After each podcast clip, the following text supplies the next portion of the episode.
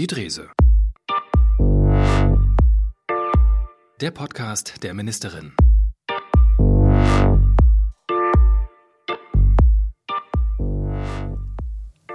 Tja, da sind wir wieder. Mit, der Titel verrät es, die Drese auch dabei, natürlich Stefanie Drese. Und wie immer mit Jan Farklas. Ja, und diesmal zum allerersten Mal äh, absolute Premiere für uns äh, in der noch jungen Geschichte dieses äh, Podcasts äh, mit einem Gast. Und zwar mit Dr. Jördis Frommholt, Expertin für Long Covid. Ja, schön, dass Sie da dabei sind. Wir freuen uns. Ich mich auch. Vor allem für den Applaus vorweg, das ist ja das Allerbeste. Und wir reden heute, das ist das Thema dieser Folge 5 inzwischen, äh, über Long-Covid, beziehungsweise die Langzeitfolgen einer oder nach einer Corona-Erkrankung. Und da kommt man ja an Ihnen nicht vorbei, es ist so. Normalerweise sitzen Sie ja so bei Markus Lanz, ne? Frank ah. Glasberg, Sandra Maischberger. Ich bin vielfältig einsetzbar. Das rote Sofa des NDR, zuletzt bei Deutschlandfunk Kultur vor ein paar Tagen und jetzt endlich auch bei uns im Podcast von Die Drese. Ja, schön. Ganz kurz zu Ihrer Person darf ich, ich habe recherchiert, Wikipedia Gerne. und andere Quellen angezapft. Also in Lübeck Medizin studiert, das stimmt. Genau. Fachärztin für Pneumologie und innere Medizin mhm. stimmt auch. Spezialisiert dann auf die Behandlung von Patienten mit Long-Covid, Chefärztin der Medienklinik Heiligendamm, das stimmt auch alles. Nebenbei auch noch Frau des Jahres in der ja, MV 2021, genau. nicht vergessen. Und dann im Herbst 22 in Rostock dieses Institut für Long-Covid eröffnet und das leiten Sie natürlich auch. So, und jetzt auch noch Buchautorin, habe ich ganz ja. vergessen. Buchautor. Zwei sogar. Zwei schon? Und eben ganz häufig die einzige Expertin in einer großen Runde von Experten. Vielen Männern. Ja, das ist also mir sehr aufgefallen. Das stimmt. Aber das hat nicht immer nur was Schlechtes an sich. Gut, also wir wollen einmal ganz äh, sachte einsteigen, ganz allgemein in die Begriffserklärung Long-Covid. Genesen, aber nicht gesund ist vielleicht die Überschrift. Mhm. Und viele, glaube ich, wissen nicht, wie ist eigentlich der Unterschied oder was ist der Unterschied zwischen Long-Covid und Post-Covid, dass wir das einmal, einmal glatt ziehen. Und äh, ich glaube, wir sprechen von etwa 10 Prozent unserer Leider. Bevölkerung, die jetzt betroffen Leider ist, ist das ne? so, ja. Und wir hatten ja am Anfang, also ich habe mich ja seit April 2020, also jetzt schon fast drei Jahre mit diesem Thema ähm, beschäftigt und am Anfang wurde man ja fast gesteinigt, wenn man irgendwo gesagt hat, dass es auch Spätfolgen nach milden Verläufen gibt. Mhm. Das war überhaupt nicht ähm, wirklich im Fokus und ich glaube gar nicht mal so ganz ähm, entscheidend ist, dass wir die Begriffe Post-Covid, Long-Covid bei einer neuen Erkrankung oder einer jungen Erkrankung, da wird das schon noch manchmal hin und wieder unterschiedlich unterschiedlich benutzt, aber was, glaube ich, das Allerwichtigste ist, dass viele am Anfang gedacht haben, na ja, wenn mein Verlauf, der akute Verlauf jetzt eher milde ist, na dann kann mir gar nichts mehr passieren. Und genau da sehen wir jetzt, dass es da tatsächlich Probleme gibt, auch gerade bei jungen Menschen, bei ähm, gerade auch jungen Frauen im arbeitsfähigen und vor allem arbeitswilligen Alter. Und ähm, wir haben da ein großes Problem damit, dass diese Menschen auch wieder in ihr Alltagsleben integriert werden, auch nach milden Verläufen. Und das ist, glaube ich, das Aller, Allerwichtigste, dass auch äh, wir, wenn wir milde Verläufe haben, wir trotzdem die Akutphase, dass wir das nicht bagatellisieren und nicht sagen, oh, ich habe ein bisschen Husten, ein bisschen Schnupfen, ein bisschen dies, ein bisschen das, aber ich arbeite mal trotzdem meine acht Stunden im Homeoffice. Das kann tatsächlich nach hinten losgehen. Mhm. Können Sie nochmal auf die Symptome eingehen? Was sind so ja, die Folgen? Ja, gerne. Also wir haben ganz, ganz häufig zu tun mit ähm, dieser massiven Erschöpfung, also einer Fatigue-Symptomatik, so nennt man das. Dann haben Patienten und Patientinnen aber durchaus auch Probleme mit ihrer Atmung, wobei gar nicht die Lunge als Organ das Problem ist, sondern die Atemmuskulatur drumherum. Und die neigen dann eben zu so einer Schonatmung oder auch zu verstärkten Atmung, so Hyperventilation bei kleinsten Belastungen. Aber wir haben auch Probleme im Bereich Konzentration, schon manchmal bis hin zu demenzähnlichen Symptomen, das bei jungen Menschen. Also auf den ersten Blick sehr, sehr vielfältig. Aber wenn wir uns lange mit diesen Patienten oder eine große Erfahrung haben und uns lange auseinandergesetzt haben, dann kann man mit eigentlich einfachen Fragen relativ kurz abklopfen, in welches Register und in welches Cluster diese Long-Covid-Patienten passen. Mhm. So sind die ja auch ziemlich komplex und sehr unterschiedlich, diese Spätfolgen.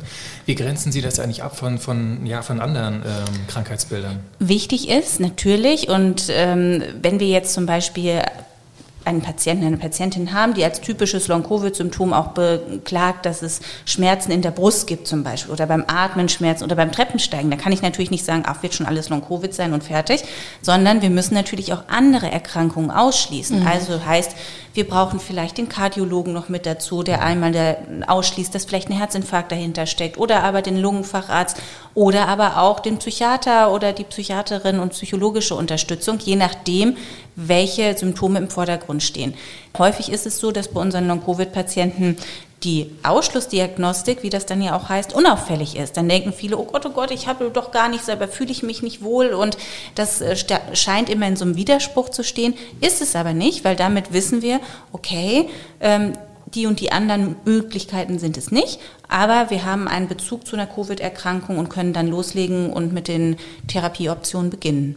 Mhm. Also entscheiden die Diagnostik am Anfang. Auf jeden Fall, beziehungsweise Ausschluss von anderen Möglichkeiten. Mhm.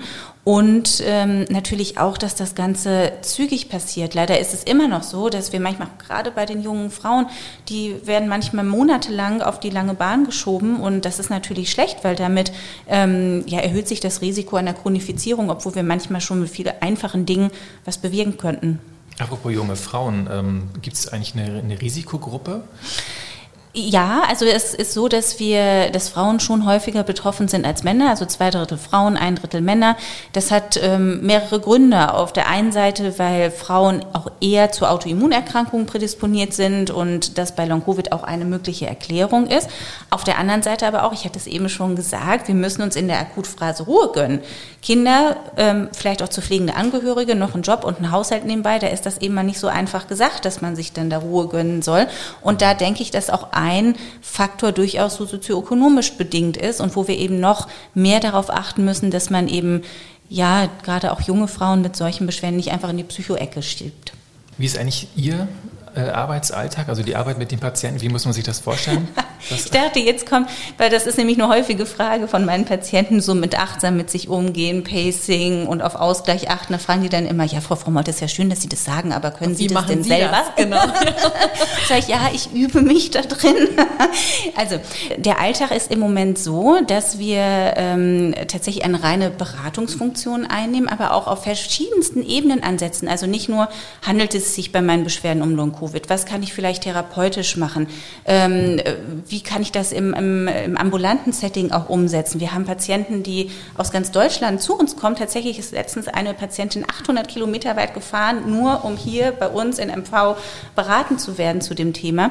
Wir haben total äh, auch Patienten aus, ähm, aus dem Ausland und ähm, es ist sehr ähm, vielfältig, aber auch, wie gesagt, nicht nur in dem Bereich, was kann ich jetzt mit meiner Long-Covid-Erkrankung tun, wir haben auch Patienten, die nach Impfschäden zu uns kommen, die sogenannte äh, Post-Vac-Symptome haben, aber auch Patienten anderer postinfektiöser Symptome oder mit, der, mit dem Vollbild der Fatigue der MECFS. Und ähm, es geht letztendlich auch darum zu schauen, nicht nur, was können wir diesen Betroffenen an die Hand geben, sondern auch, wie kann vielleicht eine Wiedereingliederung ins Berufsleben funktionieren, die häufig anders ist, als wir das bisher so kennen. Mhm.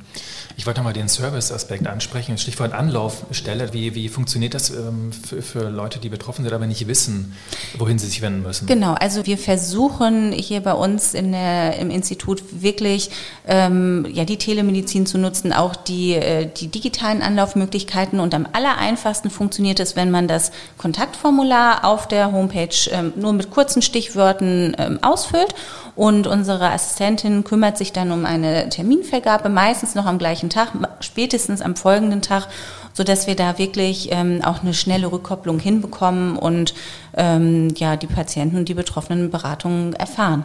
Hm.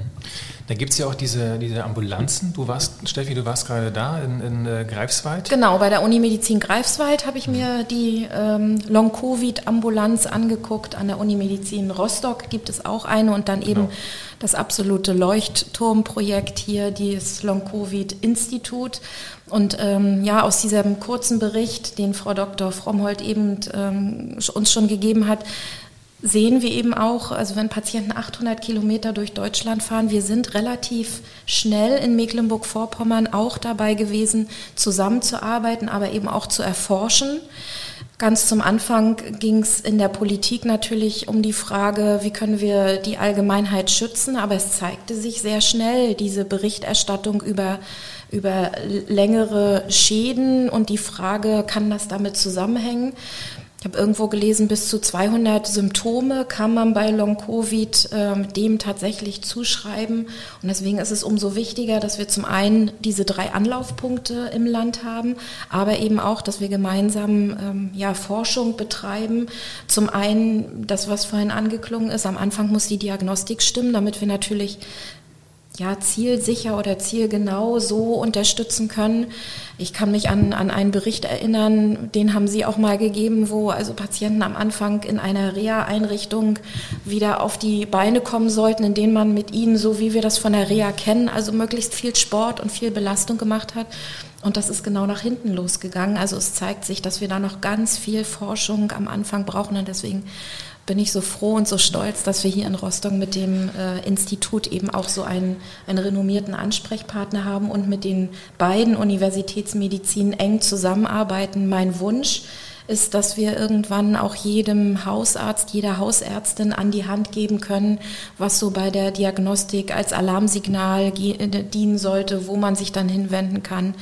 Und natürlich auch die Frage, dass die Kassen dann einsteigen und sagen, okay, das ist Long-Covid und das finanzieren wir. Da kann ich ja vielleicht gleich mit einhaken, weil ich bin ja ganz glücklich. Wir haben ja schon ähm, jetzt erste Pläne. Auch eigentlich sollte es im, im ersten Quartal 23 klappen mit der IKK, der Innovationskasse. Aber auch dieser Ver Vertrag, dieser IV-Vertrag wird eben für alle Kassen, die sich daran beteiligen wollen, offen sein. Und da ist es genau so aufgebaut. Ich habe bereits für die Hausärzte, auch für die Kinderärzte, wir haben nämlich leider auch einige Jugendliche, die zur Beratung mit ihren Eltern kommen, dass die ähm, sozusagen ähm, eine Checkliste an die Hand bekommen, die existiert auch für die Patienten, aber auch das Pendant sozusagen für die ärztlichen Kollegen und dass man dann sehr genau und einfach abprüfen kann, wann macht denn eine Weiterbehandlung jetzt bei uns im Institut Sinn und vor allem auch, dass das zügig erfolgt und dass wir nicht monatelang warten. Und dann ähm, sehen wir die Patienten über mehrere Termine hinweg. Und das wäre natürlich großartig, wenn wir das so schnell auf die Beine stellen können. Und ich denke, es ist letztendlich ähm, ja ein Leuchtturmprojekt aus unserem Land, was aber deutschlandweit seinesgleichen sucht, vor allem weil wir insbesondere auch viele Verknüpfungen mit den Universitäten haben. Also wir arbeiten an verschiedensten Studien mit, mit der Uni Rostock zum Beispiel, eine Studie zusammen, aber auch mit der MAH in Hannover. Eine Studie ist geplant mit Jena, mit den Arbeitsmedizinern und da merkt man einfach, und das aus unserem Land heraus, ist ja großartig. Steffi, das Land hat das äh, Projekt oder die, die Forschungsarbeit ja gefördert mit 2,5 Millionen, meine ich, stimmt das? Ja, ja genau. Mhm. Ähm, wo siehst du die künftige Rolle des äh, Landes, was die Zusammenarbeit auch betrifft und die, die Förderung? Ja, also ich, ich glaube, am Anfang ist natürlich wichtig, das zunächst anzustoßen, damit eben solche Kooperationen mit Universitäten auch außerhalb des Landes überhaupt entstehen und wachsen können. Ähm, ich weiß, dass Baden-Württemberg jetzt mit ähm, eines der, ja, oder das zweite Bundesland äh, da auch eine Förderung auf den Weg bringt. Aber es geht eben um diese Frage, wir werden, glaube ich, die nächsten Jahre noch forschen müssen. Für mich ist zunächst erstmal wichtig, dass die Patientinnen und Patienten Ansprechpartner haben, dass sie wissen mit dieser Checkliste, wo kann ich mich hinwenden, wie kann es weitergehen. Aber ich denke, so diese Krankheit und, und die Folgen richtig verstehen, das wird noch viele Jahre dauern und da werden wir also noch viel gemeinsame Geduld aufbringen müssen. Deswegen bin ich froh, dass wir hier den Anfang so gemacht haben. Auf einen Punkt würde ich von mir aus vielleicht gerne nochmal eingehen. Das haben Sie vorhin nur so am, am Rande erwähnt. Es können sich auch diejenigen herwenden, die mit Impfschäden zu tun haben. Woran erkenne ich jetzt, ähm, ja, dass es ein Impfschaden und keine Impfnebenwirkungen ist und dass ich dann hier bei Ihnen auch richtig bin? Also es ist so, die Patienten, die wir jetzt mit dem Post-Vac-Syndrom betreuen, das sind schon Patienten, die wirklich einen zeitnahen äh, Zusammenhang zu einer stattgehabten Impfung ihrer Symptome sozusagen schildern. Typische mhm. Symptome sind da eben häufig Kopfschmerzen, häufig Muskelschmerzen, auch so ziehende Muskelschmerzen, manchmal auch wie so, ja, ähm, das heißt auch schön polyneuropathische Beschwerden, also so Nervenschmerzen und natürlich auch Fatigue-Symptomatiken können da auftreten und wenn ich merke, ähm, das gibt einen, einen oder einen zeitlichen Zusammenhang zu einer stattgehabten Impfung, ist es natürlich erstmal wichtig, natürlich den Hausarzt wieder anzusprechen, zu gucken, ob nicht irgendwas anderes zugrunde mhm. liegt. Aber dann auch, wenn wir keine Differentialdiagnostik finden, dass man dann eben auch eine Meldung ans Paul-Ehrlich-Institut macht, weil es ist nichts ungewöhnlich, also die Impfungen sind wichtig, die, das hat uns beschützt sozusagen. Aber natürlich ist es so, wenn wir viele Impfdosen verimpfen, dass immer auch mal Nebenwirkungen, unerwünschte Wirkungen auftreten können. Und auch diesen Patienten können wir helfen, beziehungsweise müssen wir gucken, dass wir eben keine anderen Erkrankungen übersehen. Hm. Also das finde ich auch nochmal wichtig, da, darauf hinzuweisen, dass es eben nicht nur in Anführungsstrichen um Long-Covid, sondern auch um, um diese Frage geht und diejenigen melden sich dann genauso genau, die melden über das sich, Kontaktformular. Richtig, die melden sich, schreiben dann hin, eben nicht Long-Covid, sondern dass sie mhm. Post-Vac-Betroffener äh, sind und melden sich genauso. Gleiches gilt eben auch für postinfektiöse Syndrome anderer Infektionserkrankungen. Also Long-Covid ähm, und das Auftreten nach einer Infektion ist ja auch nicht neu. Das kennen wir ja auch schon bei anderen Infektionskrankheiten, zum Beispiel beim pfeifrischen Drüsenfieber, dem Epstein-Barr-Virus oder nach einer Borreliose zum Beispiel. Also auch diese Betroffenen dürfen sich gerne melden. Und auch da ist die Forschung ja noch, da haben wir jahrelang, jahrzehntelang ähm, auch in der Ärzteschaft das häufig so abgetan, das versteht man nicht so richtig und dass die sind ein bisschen anstrengend, die Patienten und so. Und da haben wir einfach viel nachzuholen. Aber was, glaube ich, auch wichtig ist, mit dem Institut etablieren wir ja gerade eine neue Art der Versorgung, weil es geht ja darum, nicht Diagnostik zu machen, nicht in einem Klinikkonzern zu arbeiten, sondern wir vermitteln den Patienten einen Therapieplan, der aus verschiedenen Bauplänen sozusagen besteht und den man auch zu Hause nutzen kann, unter Nutzung der Möglichkeiten, die vielleicht schon vorhanden sind. Also ähm, und betreuen diesen Betroffenen ja über eine längere fristige Zeit mit. Und letztendlich ist das Ganze dann eben nicht nur ein, ein Modellprojekt für Long-Covid, Schrägstrich Post-Vac, Schrägstrich postinfektiöse Syndrome, sondern kann unter Nutzung der Telemedizin und digitale Angebote, was wir bei über 50 Prozent unserer Betroffenen machen, letztendlich auch als ähm, herausragendes Projekt ähm, für weitere Versorgungsansätze sein. Das zum einen und vielleicht sogar mit der Forschung auch noch Unterstützung von Patientinnen und Patienten mit seltenen, seltenen genau. anderen Krankheiten genau. auch mit sich bringen. Ne? Ja, auf jeden Spannend, Fall. was Sie hier machen. Ja, und ich finde, ich muss wirklich sagen, also ähm, die Telemedizin, die hilft uns natürlich extrem. Also wir haben viele Patienten, die weit anreisen, aber dann auch sagen, okay, ich habe jetzt einmal den Erstkontakt und, und Vertrauen geschöpft und wenn mhm. ich weitere Fragen habe, dann nutze ich wie selbstverständlich die Videosprechstunde. Oder wenn ich vielleicht wirklich mal einen Crash habe und zum Termin schlicht und einfach nicht kommen kann, auch wenn ich nur 20 Minuten entfernt wohne, äh, kommt das häufig vor, dass morgens dann auch Patienten sich melden und sagen, ich wollte zwar kommen, aber können Sie mir nicht doch einen Link schicken? Und das ist dann natürlich ohne Probleme möglich. Und das finde ich toll. Das ist wirklich gelebte Telemedizin. Nochmal zum Post-Vac-Syndrom. Die Zahl der Betroffenen, also wie, wie viel läuft da so auf? Gibt es da eine Datenlage? Da gibt es leider keine Datenlage, weil Problem ist, ähm, dass wir sie auch noch nicht ähm, routiniert erfassen. Das ist ja auch das, was die Betroffenen da ähm, als Kritik sozusagen anbringen. Ich denke, da werden wir uns vermehrt drum kümmern müssen. Wir sind natürlich jetzt in einer exponierten Lage, sagen wir es mal so. Wir sehen schon, naja, 20 bis 30 Prozent unserer Patienten sind schon Post-Vac-Patienten, beziehungsweise haben manchmal äh, eine Kombination aus beiden. Das gibt's durchaus auch. Ne? Also, dass ich äh, zum Beispiel Long-Covid habe, damit vielleicht ganz gut klargekommen bin, dann mich habe impfen lassen und dann äh, eine Post-Vac-Symptomatik obendrauf sattel. Das ist natürlich dann ähm, nochmal eine Packung mehr. Ähm, aber wie gesagt, das ist, äh, denke nicht repräsentativ dafür, wie häufig Postvac vorkommt, sondern einfach nur, weil wir hier ähm, viele Patienten sehen, weil die sich hierhin wenden. Hm. Könnte ja auch mhm. noch mehr werden. Es gibt ja, glaube ich, etliche Verdachtsfälle. Aber, ne? Genau. Mhm.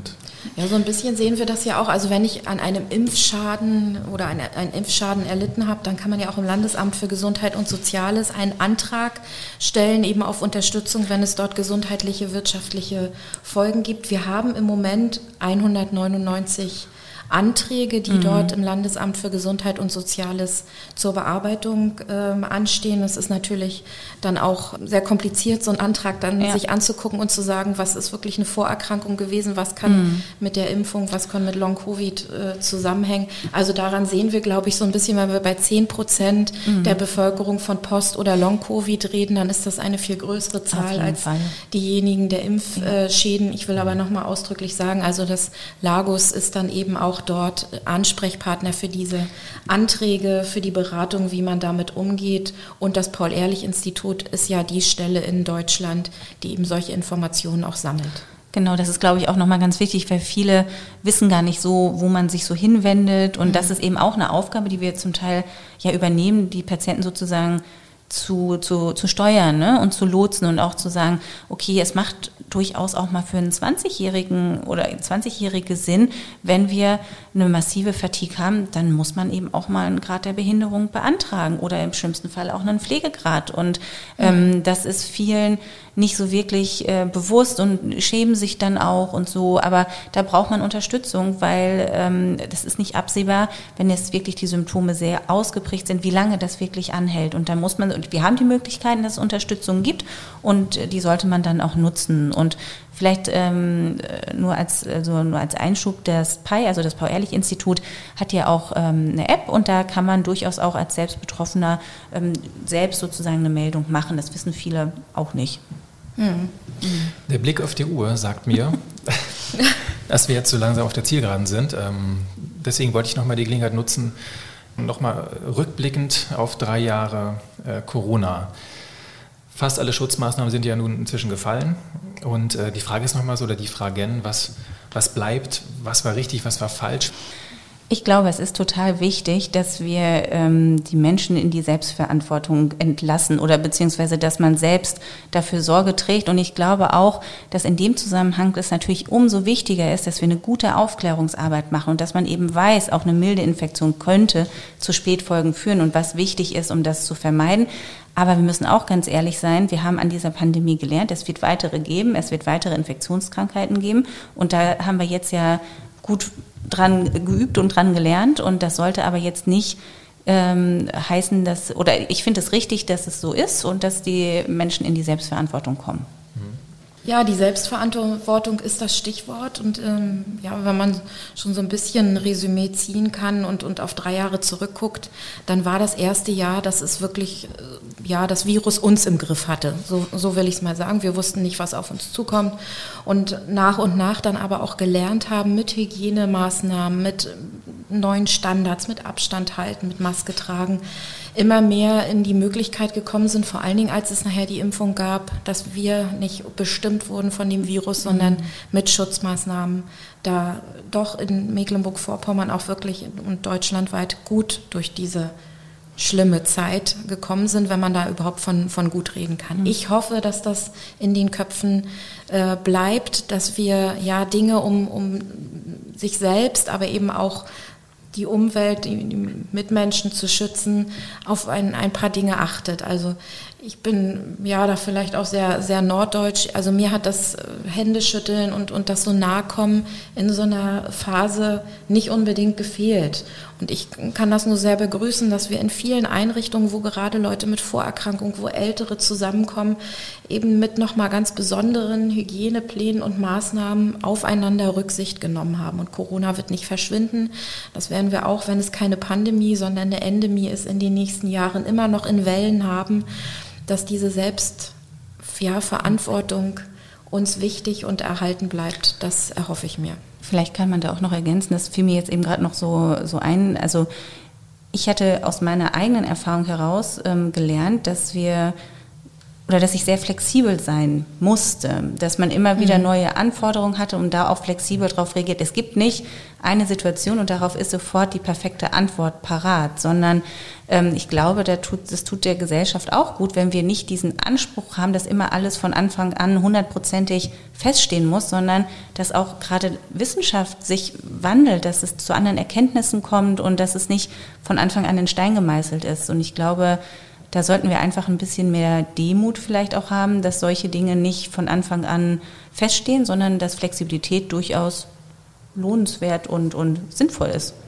Ja, und ich glaube, so für das gegenseitige Verständnis, wie funktioniert Wissenschaft, wie funktioniert Politik, mhm. haben uns auch solche Expertenrunden, die wir hatten, unheimlich viel geholfen. Und wir haben gemerkt, es gibt nicht die eine Antwort, schwarz oder weiß, aus der Wissenschaft, sondern das Ganze entwickelt sich, das, das ähm, setzt sich fort. Und ich habe umgekehrt von vielen Wissenschaftlerinnen und Wissenschaftlern auch gehört, ach so, jetzt habe ich mal einmal gesehen, wie, wie so Politik äh, funktioniert und dass wir immer besser dann einen, einen gemeinsamen, ja, eine gemeinsame Beratung auch gefunden haben. Ja. Das ist etwas, was ich mir erhoffe, dass wir das ja. auch gerade im, im gesundheitspolitischen Bereich uns erhalten können.